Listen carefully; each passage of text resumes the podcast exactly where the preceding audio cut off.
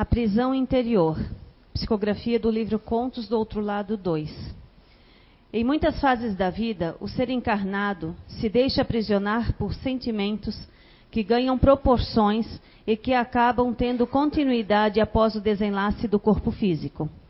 Os sentimentos, quando estão no estágio de sensações, se transformam em amarras que aprisionam o ser por determinado tempo ou período onde, algemado aos próprios sentimentos menos nobres, criam apegos e justificam-se através da posse, seja de uma pessoa ou de uma postura, que acaba lhe atolhendo a liberdade de reagir diante a monoideia que acaba sendo alimentada pelo orgulho.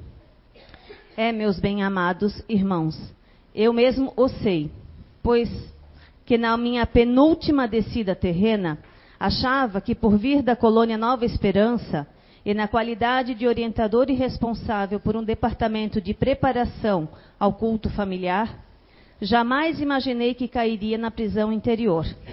É, e foi ao encontrar Lígia, um antigo amor sensação de um passado distante, onde havíamos sucumbido pelo ciúme que escraviza e cria as amarras da inconsequente e louca vontade de posse, criando uma insegurança e oprimindo a pessoa amada.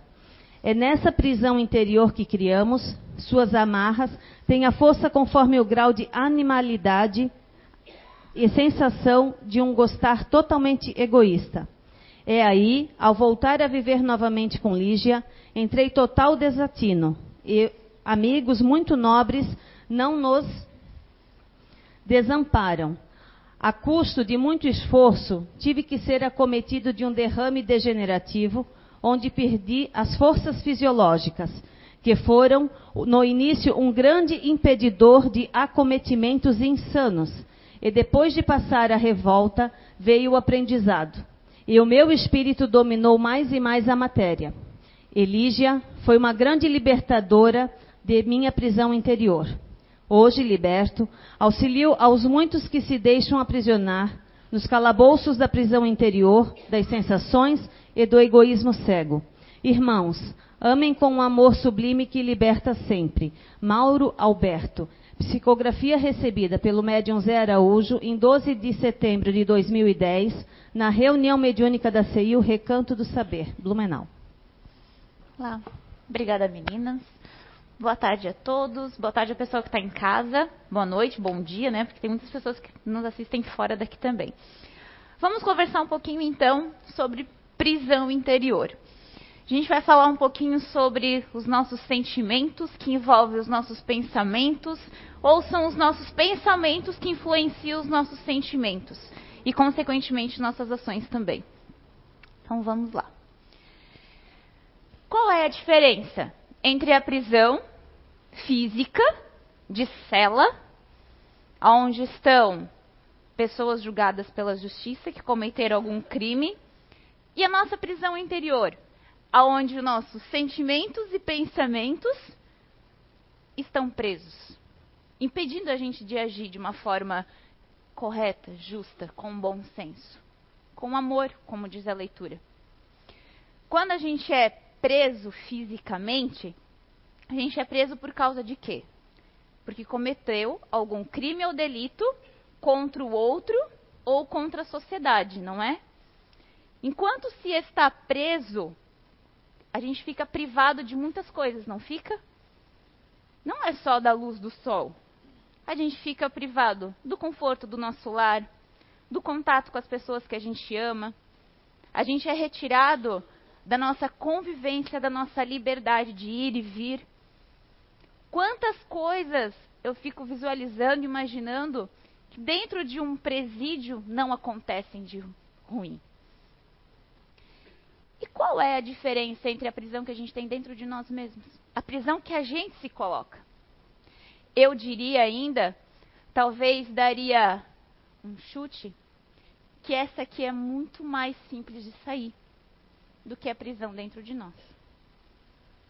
Quando a gente se aprisiona, a gente acaba se autoprivando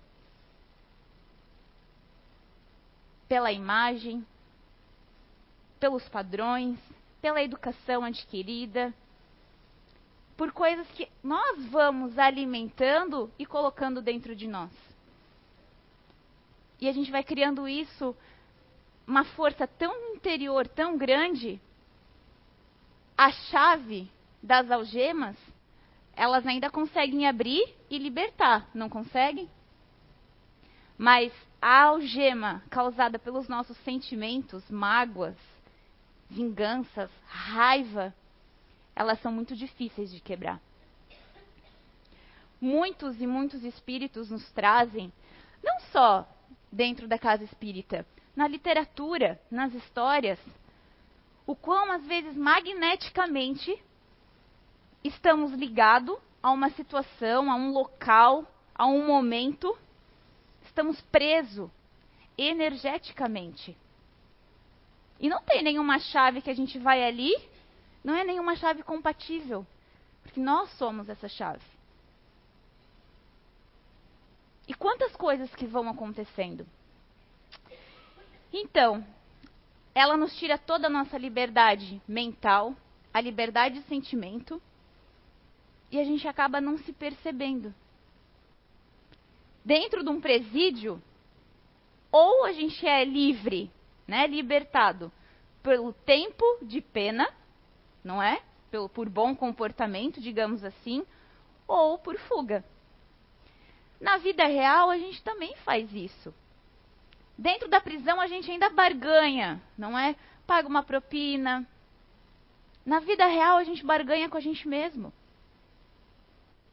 Faz uma chantagem com a gente, com quem está conosco. E a gente foge de nós mesmos. E não é fugir da realidade do espelho. É fugir do que a gente está sentindo, do que a gente quer, do que a gente pensa, do que a gente valoriza.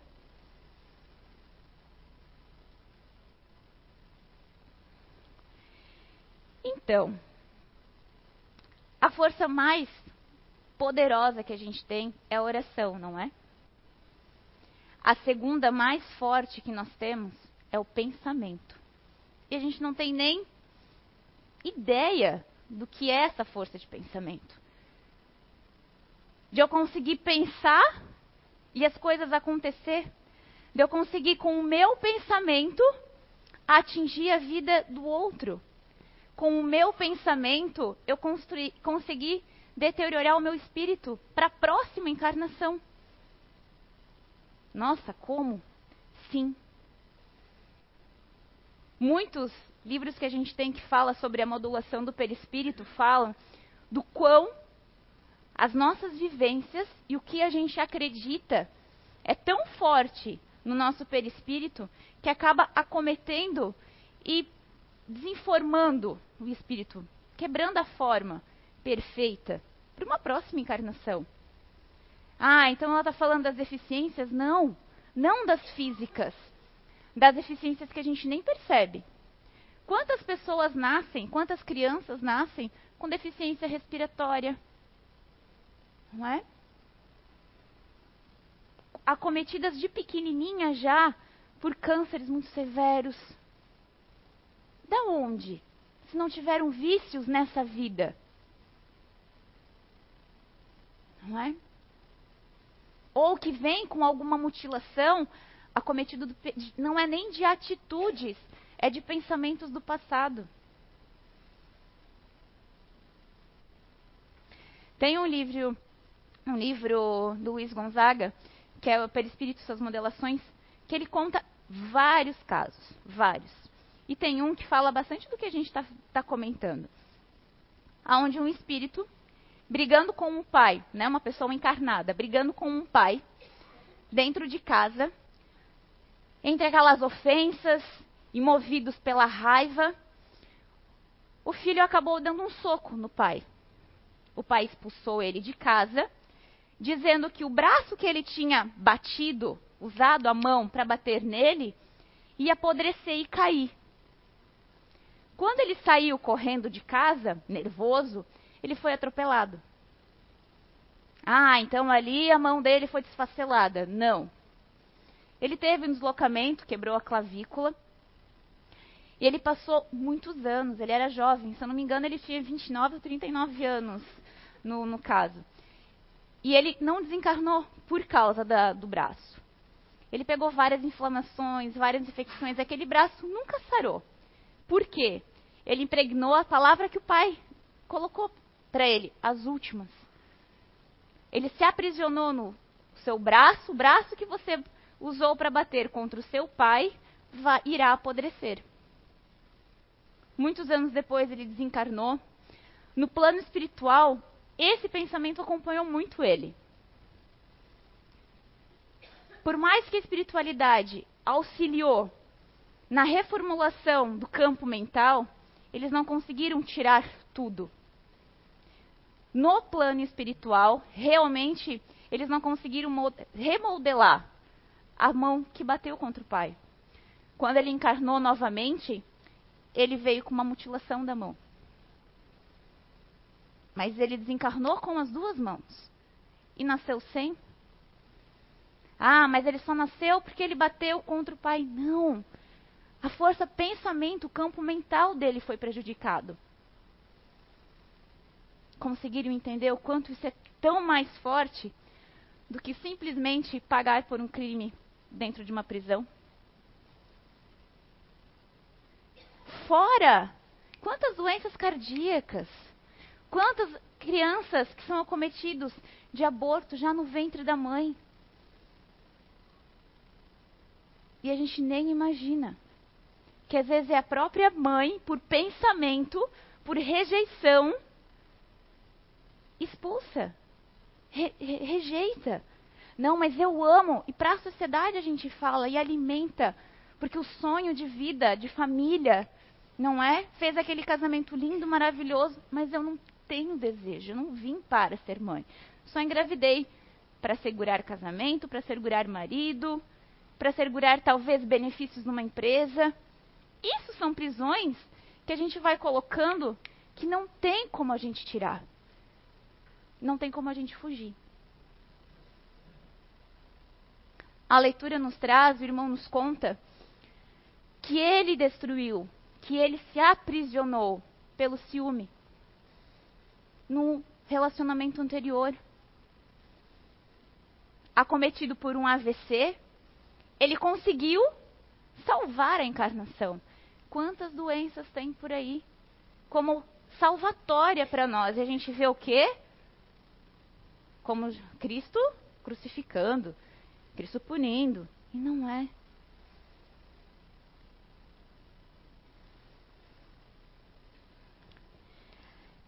Então, as conexões que a gente tem dentro da nossa mente, as conexões sinápticas mesmo, neurônio, cérebro, elas são muito fortes.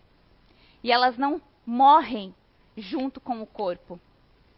Muitos cientistas ainda ligam as ondas sinápticas, sinápticas, as conexões sinápticas dentro do nosso cérebro com os nossos pensamentos, com a nossa mente. O pensamento e a mente não desencarnam. Pelo contrário, vão acompanhar a gente de uma encarnação para outra. As conexões sinápticas, sim. Elas morrem a partir do momento que a gente tem um derrame, que nós matamos ela por excesso de vícios, açúcar, cigarro, comida e até por pensamentos indesejáveis a gente mata os neurônios.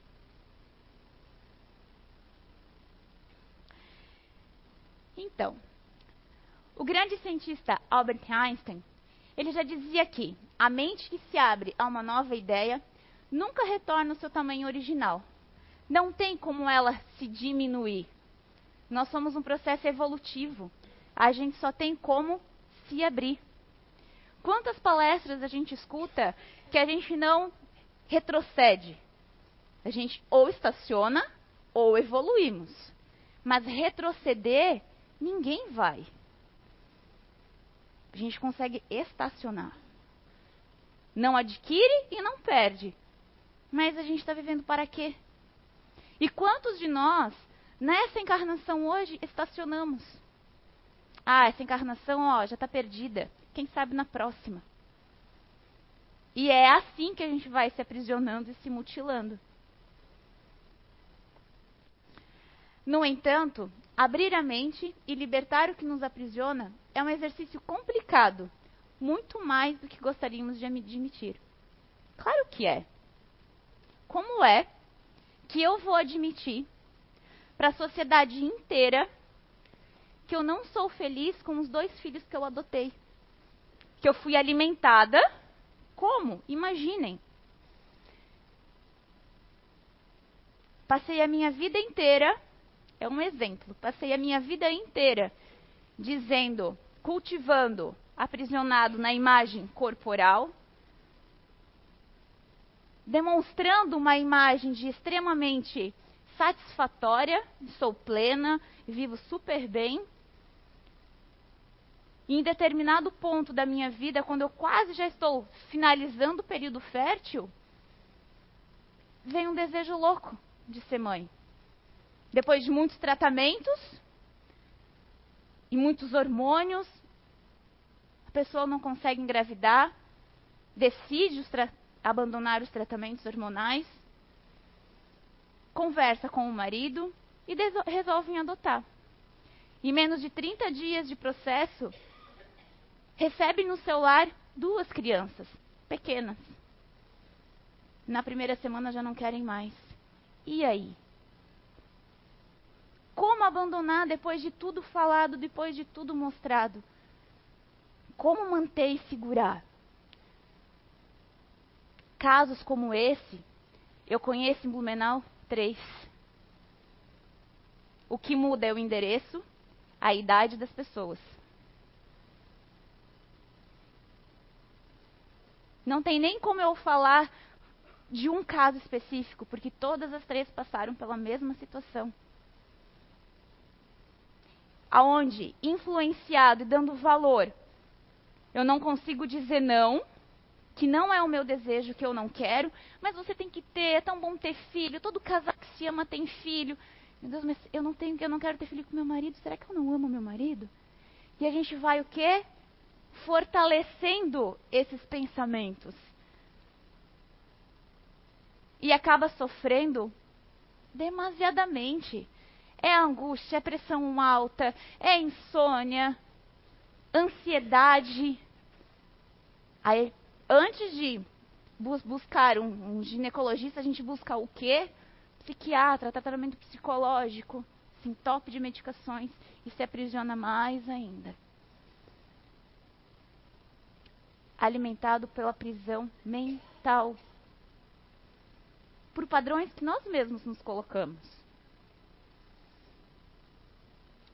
O potencial infinito da mente vai muito além das possíveis limitações do cérebro. Portanto, se não dá nem para circunscrever as conexões sinápticas do cérebro, muito menos é possível travar ou aprisionar a mente. Como que isso pode acontecer então? Como é que a gente pode libertar o que a gente está aprisionando na mente. Se as nossas ondas neurais estão sempre funcionando, como? Não é só com doenças.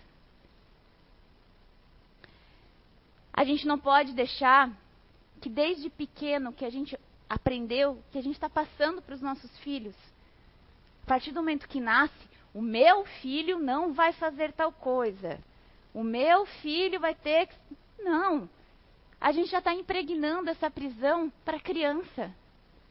E essa rigidez mental já está impregnado dentro de nós desde criança.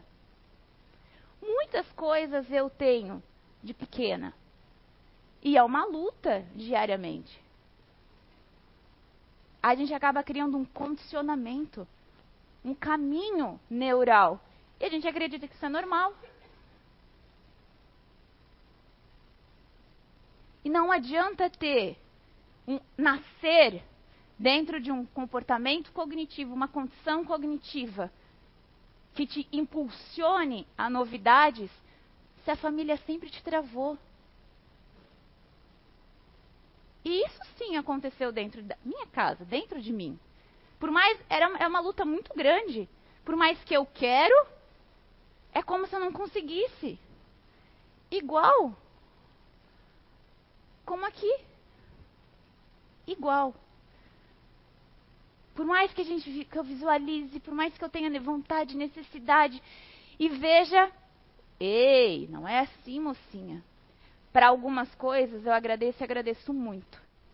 Não é só a casa espírita que me faz ter um, muitas vezes, talvez 10% do tempo, um bom senso. Mas é a criação também. Papai do céu foi muito sábio quando me colocou dentro de uma situação para mim, hoje, quebrar, cortar isso aqui é muito rápido. Quantos de nós já colocamos para os nossos filhos ideais tão banais desde pequeno? Não, meu filho, na casa de fulaninho você não pode ir. Eu não sei nem se fulaninho tem água encanada, não sei nem se fulaninho toma banho. Não, lá naquela casa você não pode ir porque eles são casais, eles têm um filho que namora com outro menino. Não, já pensou se é contagioso, isso pega? Isso é prisão mental, prisão de padrão, prisão de imagem. Como se nós tivéssemos o poder de decidir o que é certo universalmente. Aqui tem leis que regem, não tem? o que pode, o que não pode, jurisprudência. Por que que aqui a gente não dá bola para essas leis, a gente não valoriza a lei da vida, a lei universal? A gente não está nem aí para a lei natural. A gente só quer saber de ter, de passar, de adquirir. À medida que crescemos e formamos nossa própria imagem do mundo, já estamos cheios de estereótipos, preconceitos e crenças que são muito difíceis de remover. No entanto, a rigidez mental não se refere apenas às ideias, mas, acima de tudo, à maneira de pensar, agir e sentir. Não é só os meus conceitos, o meu ponto de vista passado aos meus filhos, aos meus netos, a quem convive comigo. Só que o meu comportamento também está passando para quem está perto de mim. A melhor forma da gente mudar o mundo é o quê? Mudando a nós mesmos, não é? E não é tão linda essa frase? E o que, que a gente está fazendo para isso? Vindo na casa espírita, Jaque. Uhum. Também. Mas dentro de nós, o que, que a gente está fazendo? Está se policiando? Na hora de responder alguém dentro de casa, a gente está mantendo o condicionamento impregnado? Visualizado pai e mãe brigar? Quantos, quantas crianças eu visualizo hoje, onde a criança fala para mim, numa discussão de escola com um amiguinho, tá, mas em casa, fulano, como é? Ah, o pai põe a gente de castigo. Mas o pai e a mãe, como é? Ah, a mãe de vez em quando dá uns tapas no pai. Hum, a mãe de vez em quando dá uns tapas no pai. Mas que tipo de tapa? Esses dias, uma menina de seis anos falou pra mim assim, ó. Ah, de vez em quando a minha mãe deixa meu pai sem jantar. Porque eles brigam, ela fica braba, dá comida, a mãe come, a menininha come e não tem janta para o pai. Ela está ensinando o que para a criança? E a criança contou para mim na maior normalidade. Como, ah, é normal isso?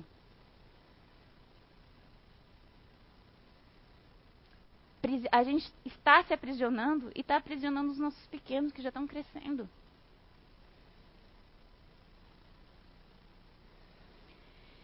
Então, descondicionar é muito difícil. Por quê?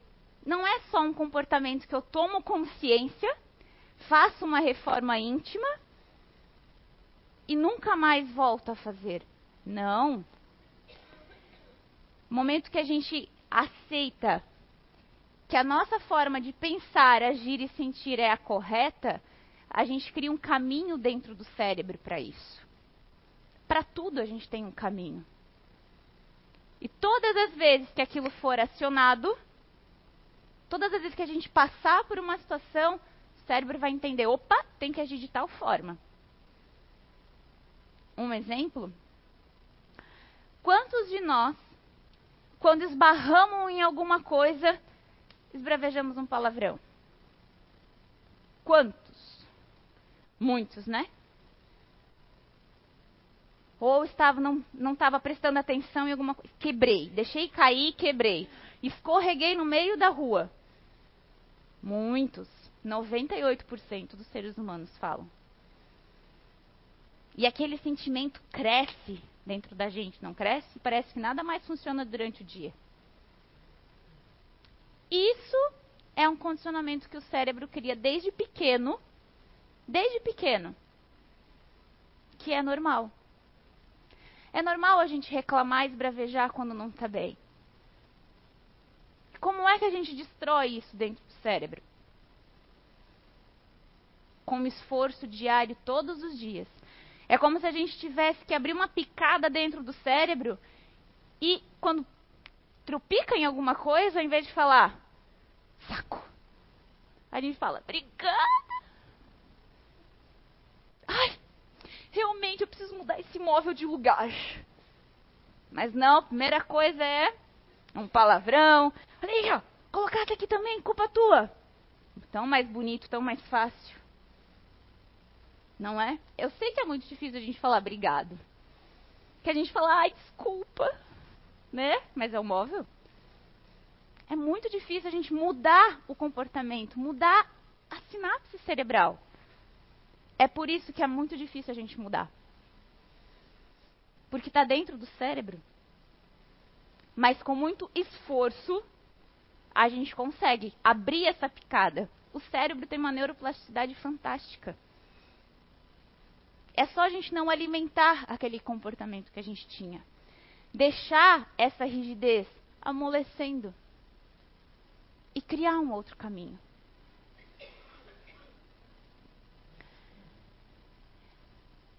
as nossas visões unidirecionadas.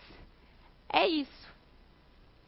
Todas as vezes que a gente come uma comida que a gente não gosta, a gente reclama, não é? Todas as vezes que nos ligam telemarketing, a gente reclama com o telemarketing e com quem está com a gente, não é? E quantas outras coisas. Trânsito, então, é uma maravilha. É para mim, é difícil para mim também. Porque a gente está o quê? Unidirecionada. Não somos cavalos, mas agimos como? Aqui, ó, focado numa única direção. E a gente acaba, ó, alimentando e criando sentimentos. Quantas vezes eu penso assim, ó, meu Deus, não precisava ter falado nada disso. Não precisava ter criado essa situação toda, não levou em nada. Que discussão desnecessária. Que mensagem enviada à toa. Mas a gente criou um sentimento, um ressentimento, e depois. Mas agora já foi, né? Agora deixa. Ah, deixa pra lá. Também, ó, mereceu ouvir. Agora foi. Não é? Ou rancores, inveja que a gente alimenta. Ah, a Eunice foi muito grossa comigo hoje. Também, ó. Tô nem aí. Ah, ela pensa que ela pode ser grossa porque ela é presidente da casa? Não! Ela não pode e eu não, principalmente eu, não posso pensar assim. Mas é um condicionamento. Aí toda vez que eu vejo a Nice, ou que eu vejo qualquer outra pessoa, eu já esqueci durante o dia inteiro. Aí eu vi a Nice, vem aquele negocinho de novo. Não é? Lembra? O meu pensamento que mutila também é o mesmo pensamento que às vezes eu posso deixar ela com dor de cabeça, com taquicardia, com diabetes emocional. E a gente nem sabe disso. É o meu pensamento emanado energeticamente que pode deixá-la sem dormir de noite. Mas aí ela não percebe, eu também não percebo. Ela não consegue eliminar, eu já esqueci. Uma semana sem dormir, ela procura uma, uma medicação. Não aguenta mais. Mas é tudo pela força mental.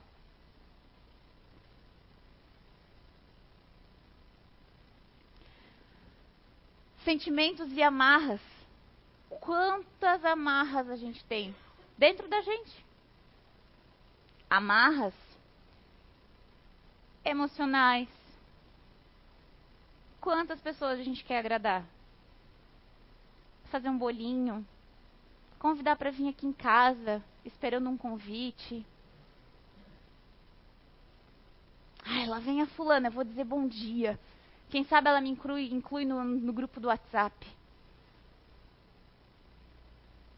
Amarra. Interesses são as amarras.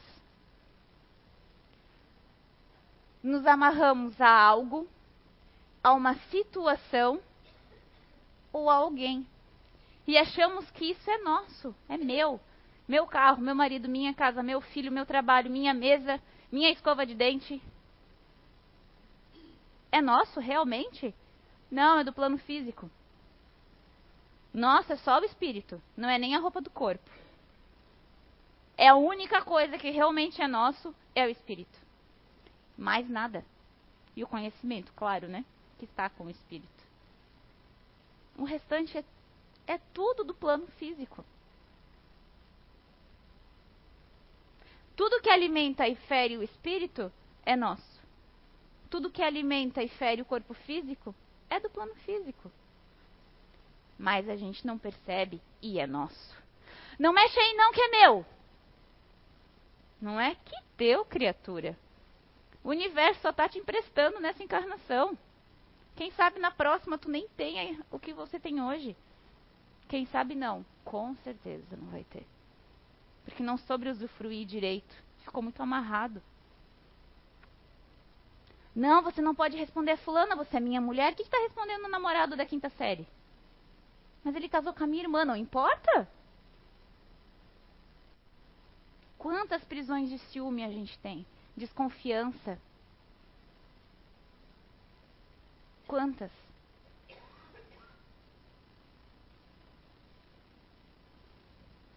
Até a gente entender isso demora muito. Ah, mas a Jaque fala isso, mas ela é casada. E com certeza ela tem ciúme do marido. Eu tinha. E quase fiquei louca por causa disso. Bonito, querido, para os outros. Todo disponível para os outros. Até eu entender que ele não vai mudar. Só se ele morrer e nascer de novo. Vai adiantar? Se ele fizer me trair, vir me trair, ele vai estar tá traindo quem? Vai estar tá prejudicando quem? Ele. Se eu me aprisionar no ciúme, aí o bicho pega para mim. Então, que ele seja livre. Ah, mas aí passava pela minha cabeça. Graças a Deus faz uns quatro anos que morreu. Ah, mas o que, que vão ficar pensando de mim? Lá vai a fulana, ó. Ih, e daí? Que pensem. Ninguém sabe como tá, como tá aqui dentro. Dentro da minha família, todo mundo sabe que eu sou espírita, mas ninguém sabe. É um negócio velado, entende? De um ano pra cá, todo mundo resolveu falar, porque até então ninguém falava. Todo mundo resolveu me salvar.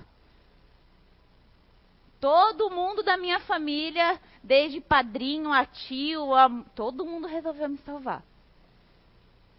Quando eu fiz aniversário mesmo que a minha família veio, eu fiz um papelzinho para colocar na mesa que estava lá, religião espírita. Nossa!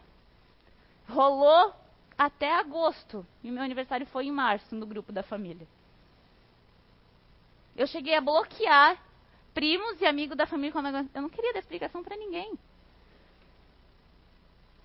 Por quê? Prisão. Não, Jaque, mas lá no Rio Grande está todo mundo falando de ti. Que fale.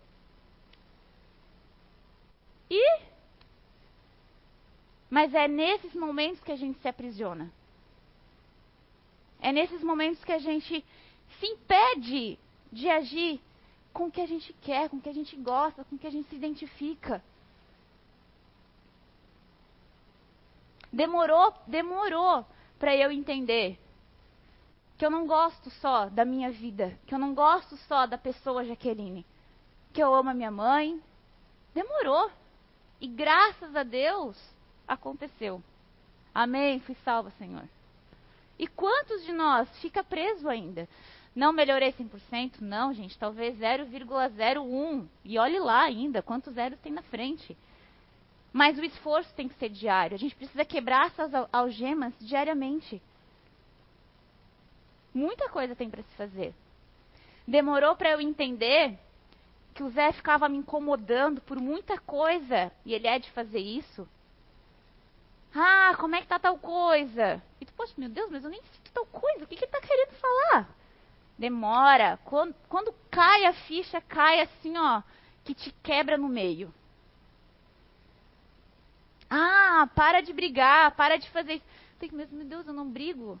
Não brigo, o que, que ele está falando? Até que a gente se pega fazendo, ah, é isso. Mas não, a gente está o quê? Degladiando e arrumando uma bengala, uma fuga, uma desculpa. Quantos de nós fizemos isso? Sentimentos de monoideia gerados pelo julgamento, pelo desejo de manter a imagem. Monoideia é um bicho desgraçado. Se a gente não percebe, vira algo desenfreado. É como um caminhão que perdeu o freio numa serra. A maior que eu conheci hoje foi a de Curitiba. Eu não viajei para muito lugar ainda, gente. Mas eu fiquei uma hora e pouco subindo aquela serra de Curitiba. Pensando, meu Deus, vai acabar nunca mais esse negócio? Pensa um caminhão desenfreado descendo mais de uma hora de serra. É assim que a monoideia fica também. E é um negócio doido. Que a gente fica doente, não dorme, dá aquela ânsia, aquela angústia, fica sem ir no banheiro uma semana, não come e tudo é. O mundo está contra você. Chuta o cachorro do vizinho. Mas em nenhum momento a gente fala, Senhor, tira isso da minha cabeça, pelo amor de Deus. Eu preciso parar de ter rancor com fulana. Eu preciso de alimentar, parar de alimentar o que, o que eu escutei. Por que está me afetando? Por que, que eu estou sentindo tanto? Não é ruim a gente escutar as coisas da pessoa. Não, é bom. Só que ela não pode se tornar um sentimento. Só nos afeta literalmente quando o que a gente ouve não é nem casa com o que a gente está passando. É quando vira um sentimento. Quando fica aqui, ó, morando dentro da gente. E fica ruminando, ruminando. Igual como a gente come alguma coisa que a gente fica lembrando, melancia. A gente lembra da melancia o dia inteiro, não é? Alho. A gente lembra do alho o dia inteiro. Monoideia é assim. Demora para sair, demora para passar. Mas a gente precisa. Se a gente continuar comendo melancia, vai continuar lembrando da melancia o dia inteiro, não é? Enquanto a gente para, o organismo demora um tempo ainda. Monoideia é a mesma coisa. Enquanto a gente ficar alimentando, ela vai ficar ali, na nossa cabeça. E tudo para, tudo para, gente. Briguei com meu marido por causa de, de alguma coisa. Tudo no meu dia vai ser a culpa do briga do meu marido. Eu não consigo me concentrar porque eu briguei com meu marido. Eu não consigo me. Daí vem alguém contando uma história de jantar romântico, mas o meu marido, porque a gente brigou. E isso vai gerando muitas coisas. E a gente vai ficando muito presa. E ninguém vem e corta. Somos nós que precisamos cortar. Sentimentos fortalecidos pela teimosia e orgulho. Isso aqui deveria estar muito grande nessa tela. Quantos somos? Não, mas eu disse. Não, mas eu fiz. Não, mas eu tenho certeza. Não, mas tem que ser assim. Não, mas eu quero desse jeito. Alimentados pelo orgulho. Não, mas eu tenho que aguentar porque eu preciso. Não. ter foco é uma coisa. Ficar teimoso nesse foco para alimentar o orgulho é muito difícil. Um exemplo? Ai, quando a gente tem um filho, o que, que a gente quer? Que ele tenha uma profissão de sucesso, não é? Dentro da família eu tenho um familiar, a menininha tem três anos. Ele compra tudo que é de medicina para uma menina de três anos. O primeiro body era a médica do papai, uma coisa assim. Era um bebê. Aí vai crescer, vai querer ser, sei lá, fazer música, ser pizzaiola. Esses dias uma menina falou pra mim que o sonho da vida dela era ser pizzaiola. Porque ela acha o máximo as pizzas quando ela vai na, na pizzaria. Ela acha o máximo ali, ele equilibrar a pizza em cima da mão. Vai mudar de ideia até crescer. Quantos de nós não mudamos de ideia? Mas, alimentados desde pequeno, vira uma monoideia. E a gente acaba criando muitas doenças, frustrações e se medicando à toa. Alimentado pela teimosia e pelo orgulho. Não, mas eu tenho que ser médica, eu tenho que ser advogada porque era o sonho da minha mãe. Não, você vai ser médico, Marcelo, porque é o meu sonho. Gente, quantas pessoas a gente está carregando dessa forma? Muitos.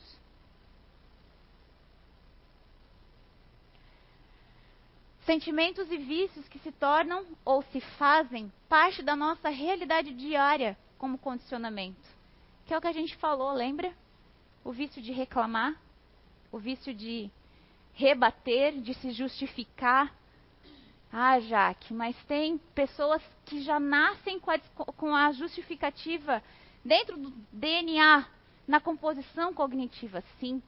Mas a gente pode se perceber esses justificamentos. Sentimentos, sensações e privações e aprisionamentos transformados em doenças e comprometimentos espirituais muitas coisas que nos, nós sofremos nesta vida é desta mesmo. A gente já não, não vai pagar na próxima, a gente já está pagando. Mas algumas é de outras vidas, sim.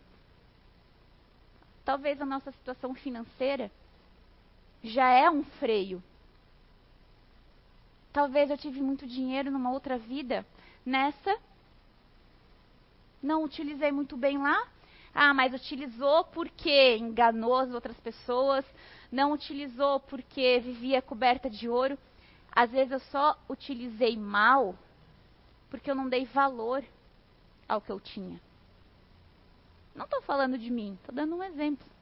Nem sei se eu fui mordoma, se eu fui escrava, sei lá. Se eu fui princesa, não fiz aquele teste da internet ainda. Brincadeira. Vamos passar o, o primeiro vídeo do, por favor.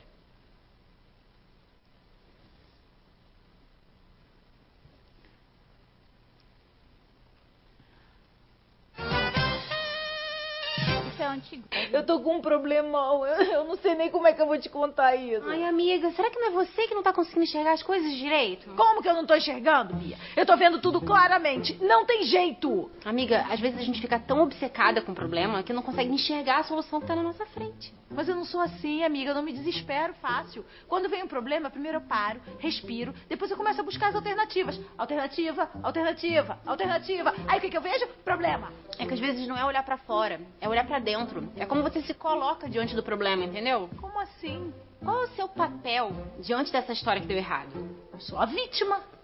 Ah, então realmente, amiga, não tem solução. Ah, nossa, puxa, quanto incentivo, obrigada. Ué, se o seu papel é o de vítima, a vítima sofre, ela não enxerga o problema. Se você se vê assim. Como é que eu posso me ver então? Como que você é? Um espírito imortal que está vivendo uma experiência física limitada, cheia de obstáculos. Alguns assustadores, mas que fazem parte do seu crescimento, sabe? Mas que são todos passageiros. E nada, nem ninguém pode te afetar, a não ser que você permita. Nossa, eu sou isso tudo aí mesmo? Uhum, e muito mais. Vós sois deuses.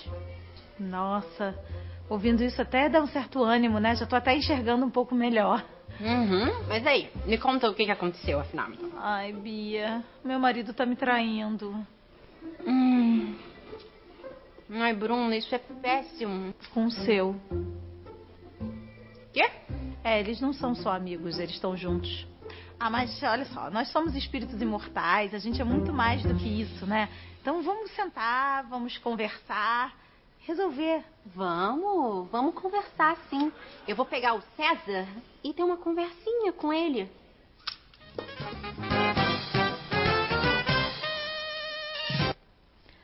Dar um conselho e a receita pronta para o outro é tão bom, né? É tão legal. Agora, quando o calo é no nosso sapato, dói. Como dói. Não é? Diariamente a gente fala: não, tenha mais paciência, tolere, ame mais, leia a Bíblia, respire, medite, vá nadar, vá caminhar. Mas e quando é conosco? Aí a gente pode sair que nem um incrível Hulk. Não é? E agora? Por que a gente está aprisionado a isso tudo?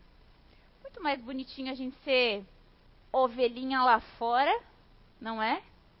Ovelhinha fofinha. Mas ninguém sabe o quão chucro é esse bicho.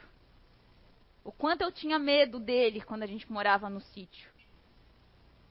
Que não dava para chegar perto, que ele já vinha te dando cabeçada, já saía pulando, te dando uns monte de coice. Mas era tão fofinha aquela lã, né? Adorava passar a mão naquela lã. Não é? Quando é aprontar para ferida para o vizinho do outro, é tão fácil. O vício é tão legal. A imagem e o sentimento de tolera, vamos lá, é tão bom. Mas a gente precisa, nesse momento, ser conosco. Deixar um pouquinho os ressentimentos. Para a gente não precisar levar para o plano espiritual. E lá, no plano espiritual, ter que trabalhar para isso. Não, não quero chegar lá só curtir as mil maravilhas. Estou falando isso não, gente. Posso me colocar para trabalhar lá também. Mas eu não vou precisar trabalhar isso dentro de mim. Eu já vou, talvez, poder chegar lá um pouquinho melhor. E não vou perder a chance que, que a gente está tendo. Algo que vai machucando a gente todos os dias é a consciência. E é um freio maravilhoso. E eu digo assim, ó, que depois da oração, a autoconsciência, o crivo de consciência, são os melhores medicamentos que a gente tem no mundo. Os melhores, não tem o, o quê? Se descondicionar é difícil. Criar um atalho cerebral lá dentro para mudar é difícil. Esses dias eu estava num curso e no local do curso, para chegar na sala, é, cima, no primeiro andar é o café, daí desce uma escadinha, reto na escada é a sala. Aqui à esquerda tem sempre um rapaz que fica e todas as vezes que eu tô lá eu desço e olho para cá. É um condicionamento criado. Esses dias eu e ele a gente deu risada. Ele sentado na escada, eu passei procurando ele. Do nada eu lembro assim, ah, que, ó, já tô condicionada a olhar e visualizar que ele vai estar ali, né, Eduardo? Já estou já espero isso que isso vai acontecer. Ah, é um exemplo tão banal, sim, mas a gente nem se percebe. Se acontece com coisas tão pequenas, imagina com as coisas grandes. A gente não tem os nossos pequenos rituais? Acordar de manhã, abrir a janela, ir no banheiro, fazer xixi, escovar os dentes, colocar lente de contato, tomar banho. Não é? Todos os dias a gente não tem esse condicionamento? Tentem fazer um dia diferente. O dia inteiro vai ficar uma bagunça. Quando a gente acorda atrasado. Porque o nosso caminho cognitivo está ali e aquilo é o certo. Então tudo que está acontecendo está errado. E são os nossos vícios, nossas prisões. Que vão desanimando. E quantas pessoas desencarnam por desânimo, por doenças acometidas pelo desânimo, orgulho e mágoa.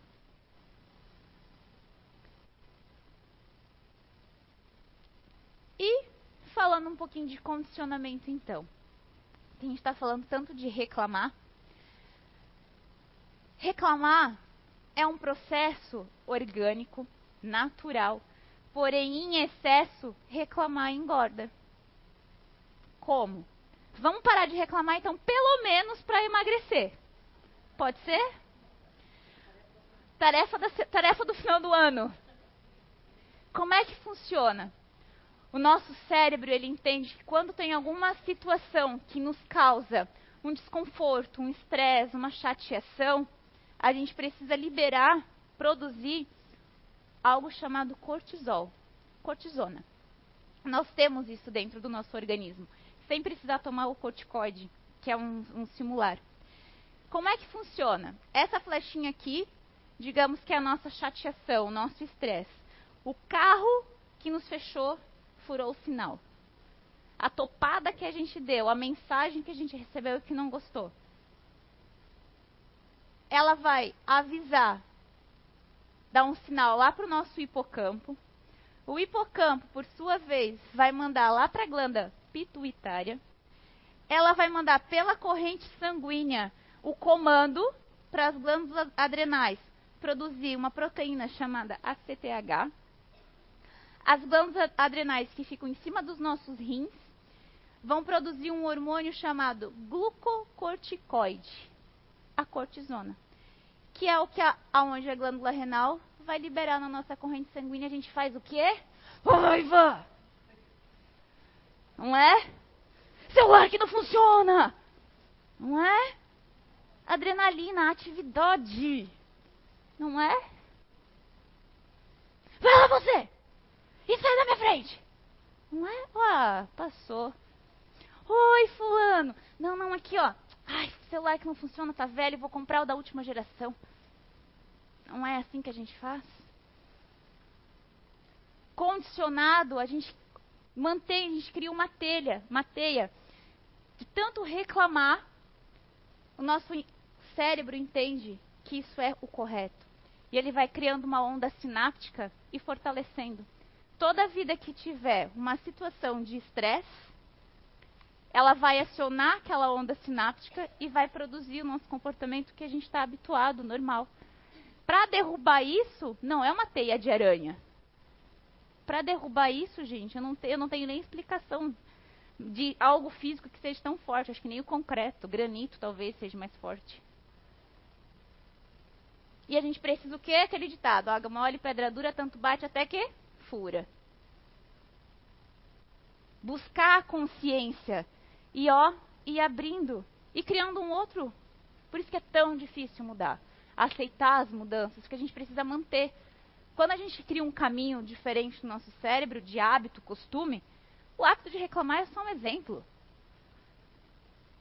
A gente não cria o caminho cognitivo criado, um exemplo. A gente não criou aqui. Né? O hábito está aqui. Ah, a gente não vai criar aqui embaixo a gente vai criar bem pertinho. Então, voltar a ser o que a gente era é muito, muito rápido. Porque o caminho vai estar apagado. Né? Vai estar aqui, ó, mortinho. Mas do nada a gente pode irrigar ele de novo e colar. Não é?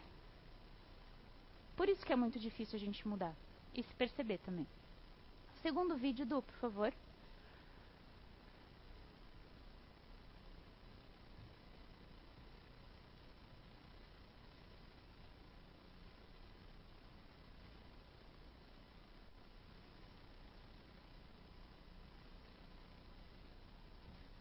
Chega, Renan. Hora de dormir. Anda, amanhã tem que acordar cedo. Ah, só mais 10 minutinhos. Não, Renan, tem que dormir. Já falei. É que eu tô sem sono. Renan, eu já falei com você. Conta carneirinho, conta cabritinho, conta o que você quiser. A sua mãe tem que estar cedo amanhã naquela loja. Colabora, por favor. Vai dormir. Não consigo. O garoto, eu também tô sem sono. Aliás, insônia é um problema de família, tá? Cada um com seus problemas. Agora dorme. Ah, fecha o olhinho e dorme. A senhora também contra cabritinhos? No caso eu tomo Rivotrilzinho. Mas isso é coisa de adulto. Dorme. Conta uma historinha. Ai, garoto! pro sono chegar. Tá bom. Era uma vez um príncipe e uma princesa. Eles namoraram, se casaram e ó, foram felizes para sempre. Agora dorme. Poxa, mãe. Ah, Renan, conto de fadas é bobagem, meu filho. Você cresce, fica tudo diferente. Você vai ver, viu? Dorme. O que, que eu vou ver? Você quer saber mesmo? Então tá, então eu vou te contar. Vamos lá. Era uma vez uma princesa pobre. Muito pobre. Nunca vi princesa pobre. Pois é, mas essa princesa, ela era pobre, tá? Ela bem pobre. Imagina aqui a linha da pobreza. Pois é, essa princesa tava aqui embaixo. Não, ela tava muito mais embaixo, quase debaixo da cama da linha da pobreza. Essa princesa achou, querido, que ela ia crescer, que ela ia ter 20 anos, que ela ia ser rica, famosa, bem-sucedida. Mas não foi o que aconteceu, sabe por quê? Porque ela engravidou cedo. E o príncipe, você pensa que o príncipe ajudou ela? Não, o príncipe meteu o pé e deixou ela sozinha. Porque esse príncipe tava mais pra sapo. Aliás, porque essa princesa tem assim um imã pra sapo, sabe? Ela só atrai sapo pra vida dela. Aí o que, que ela fez? Teve que trabalhar durante o dia pra estudar à noite. E aí, o que, que aconteceu? Não conseguiu fazer vestibular, não conseguiu passar em concurso público, teve que trabalhar em loja de shopping. Pra quê? Bater meta todos os dias. Ela tem que bater meta, porque ela tem filho pra sustentar. Mas ela ama o filho, tá? Ela ama muito o filho dela. O filho não é problema nenhum pra ela, ok? E aí, o que acontece? Nenhum príncipe cola com ela. Por quê? Porque quando vê a bagunça que é a vida dela, ninguém aguenta ficar. Aí a princesa dorme todos os dias sozinha. Meu filho, essa é a história da princesa. Agora dorme, tá? Não, é minha vez. Que isso? Era uma vez uma princesinha que vivia reclamando, reclamando, reclamando. Ela reclamava tanto que não percebia que tinha mais coisas boas do que ruins. Ela era bonita, inteligente e tinha saúde. E tinha um filho que cuidava dela, mas ela vivia triste. Até que um dia ela fez uma mágica. Uma mágica? É, ela parou de reclamar, pegou todo esse tempo que ela reclamava e usou para outras coisas bem melhores. E a vida dela ficou bem melhor. E viveu feliz para sempre. Oh, meu filho. Ah, não. Ela primeiro comprou o boneco do Minecraft para o filho e viveu feliz para sempre. Você não vale nada, hein, garoto? Vem cá, amor da minha vida, amor da minha noite.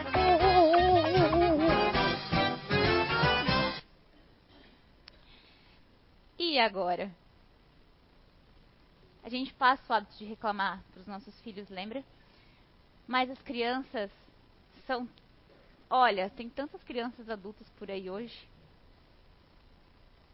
que dão lições na gente assim, ó, que a gente fica olhando. Vai dormir, tipo, sai da minha frente, para de me, né? Chamar pra realidade. Muitas, muitas.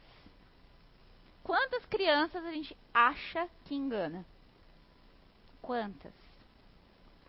Todas elas. A gente só acha que engana. Mas quem estão carregando a gente são elas. E a gente não percebe. Criança saca, não todas, mas 98% saca tudo o que está acontecendo dentro de casa. Vamos nós sermos pessoas mais saudáveis. Não só alimentar o corpo com alimentos mais saudáveis, o que também é necessário. O que acelera o nosso desencarne muitas vezes é, são os vícios desenfreados alimentares. Mas é porque dá vazão dentro do nosso corpo. A gente já está aprisionado e só só eclode no corpo físico. Vamos descondicionar, quebrar esse comportamento. Ou começar, a partir de hoje, emagrecer parando de reclamar. Vindo a ficar mais consciente, mais agradecido. Poxa vida, Jaque. Muitas pessoas esperam adoecer, esperam perder alguém para dar um clique momentâneo. Porque esse clique não dura para sempre. Muitos. Aí vem perda de alguém da família, eu perco alguma coisa, para tentar dar uma, um up, uma mudada. Muitas histórias são muito parecidas, não é? Coitada da fulana. Perdeu o emprego, perdeu o bebê, perdeu o emprego, bateu o carro, se separou, não dá muito tempo, essa fulana está em outra realidade. Muitas pessoas, muitas, vem todo aquele turbilhão de problemas junto, lembra? Problemas nos cegam, a gente não consegue ver. Vem todos os problemas junto, porque é a forma que eles, lá em cima ou aqui, né? Porque eu nunca vejo onde eles estão e a gente sempre aponta para cima. Mas eles podem estar aqui do meu lado, né? que eles falam assim, ó, ser humaninho de Deus, é a forma que a gente tem de te travar e fazer com que você valorize essa encarnação e não perca. E a gente só reclama. Só adquire mais problema, mais doença. Mas muitos são esses problemas que tiram a gente da zona de conforto e nos obrigam a fazer um atalho. Lembra? O atalho cognitivo da mudança que a gente precisa fazer, só que não consegue fazer sozinho. A vida vem e ajuda a gente a fazer. Mas a gente não percebe. Algumas pessoas percebem. Nossa, que bom que aconteceu aquilo, que bom que pegou fogo na minha casa, que bom que eu bati o meu carro. Consegui fazer isso, consegui mudar aquilo. A gente consegue sair que nem uma mola propulsora de uma mareia movediça. Precisamos de ajuda nesse momento? Sim, a gente precisa. A gente precisa de ajuda. Conhecimento. Talvez ouvir algo diferente, colocar para fora o que está nos incomodando e prestar atenção no que as pessoas na vida estão tá nos falando. Não é só sentar na casa espírita, não é só sentar na, na sala de passe. O milagre não acontece aqui dentro, acontece lá fora. Muitos, muitos mentores aqui da casa nos acompanham lá fora. Muitos. Eles cansam de falar pra gente. Estamos com vocês, estamos vigiando, estamos apoiando, estamos cuidando. E a gente está o quê? Eles estão cuidando. A gente nem percebe, nem dá valor por, por esforço. Porque é como se a gente buscasse que é normal, eles têm que fazer isso, uma obrigação, e não é. Quantas vezes eu pensei, isso é algo pensamento meu, pensei assim, ah, lá na CEU nunca vai acontecer nada. Porque tem um, uma junção espiritual, uma guarda espiritual muito grande. Não recentemente entraram na nossa lojinha, faz o que? Uma semana, duas. O quê? Gente, acorda, precisa, vocês precisam. Né? Não é sair daqui. Mas da forma que tá, não dá para ficar. Não é? Quantos de nós é assim? Que a gente precisa que algo aconteça para a gente mudar e fazer o que a gente há muito tempo já talvez já imaginava que precisava. Mas a gente sempre vai deixando, amanhã eu faço, depois eu faço, não é? Vamos abrir a mente e libertar das nossas prisões. Evitar de deixar isso acontecer num leito de hospital. Quando algo mais, mais grave acometer. A gente não sabe se a gente vai voltar para casa amanhã.